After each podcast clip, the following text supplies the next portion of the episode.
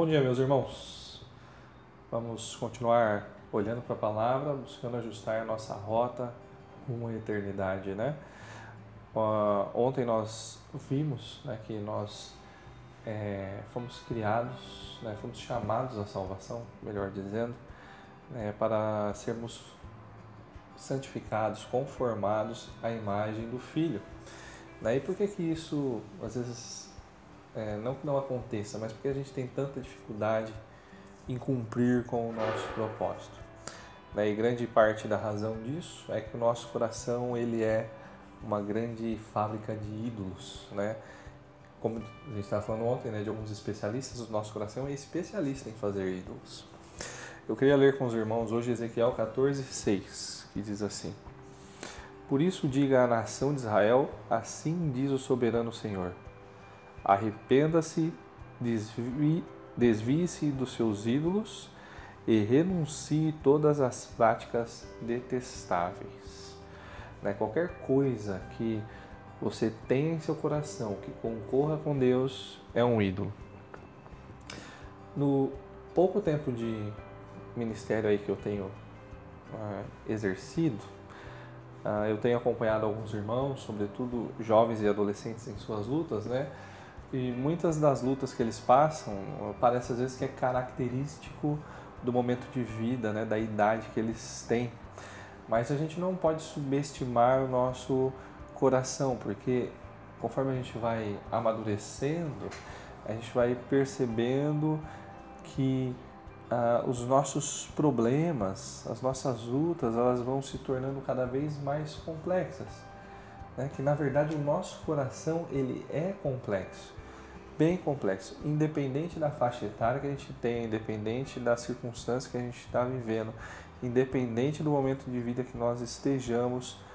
Ah, o grande problema é que quando nós não reconhecemos né, que temos alguns deuses no nosso coração, que o nosso coração muitas vezes cria, ah, ah, e que eles estão concorrendo com Deus, o nosso coração ele vai é, endurecendo, vai sendo cauterizado, né? e vamos então ah, deixando de aproveitar das bênçãos que Deus pode nos dar, nos oferece por meio da salvação em Cristo. Né? O nosso coração é como se ele fosse um trono, né? e quem deveria se assentar nesse trono e governar nossa vida deveria ser o próprio Deus, o Rei de toda a glória.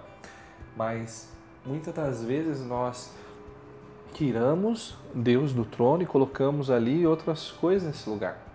Né? Muitas vezes ah, pode ser alguns tipos, algum tipo de prazer, pode ser riqueza, pode ser poder, pode ser algum tipo de reconhecimento, ah, tantas outras coisas.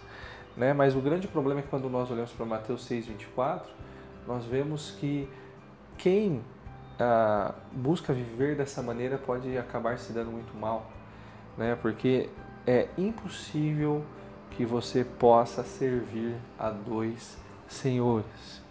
Né? Então, nós precisamos constantemente estar orando a Deus, pedindo para que Ele sonde os nossos corações e nos faça enxergar né, aquelas coisas que precisam ser mudadas, né, áreas da nossa vida que ainda precisam ser entregues e rendidas a Cristo né, para que não haja nenhum concorrente dentro do nosso coração e nenhuma área da nossa vida, né, nenhum concorrente uh, contra o Deus vivo e verdadeiro e somente Ele governe de fato as nossas vidas. Né, o versículo 3 desse mesmo capítulo de Ezequiel 14, ele vai nos mostrar que esses ídolos eles são tropeços.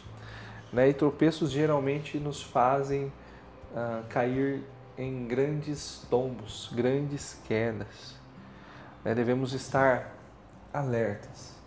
Né? E a, a minha oração é que nós possamos, de fato, com o coração contrito, nos achegarmos a Deus, a fim de pedir que Ele sonde os nossos corações, né? que, nós, que nós possamos, então, nos arrependermos dos nossos pecados, desses ídolos que nós temos colocado sobre o trono que somente Deus deveria estar governando, né? E tirando então né, qualquer concorrente do nosso coração, possamos deixar que Deus, né, Deus vive verdadeiro, né, Ele de fato governa as nossas vidas com santidade para a glória dele.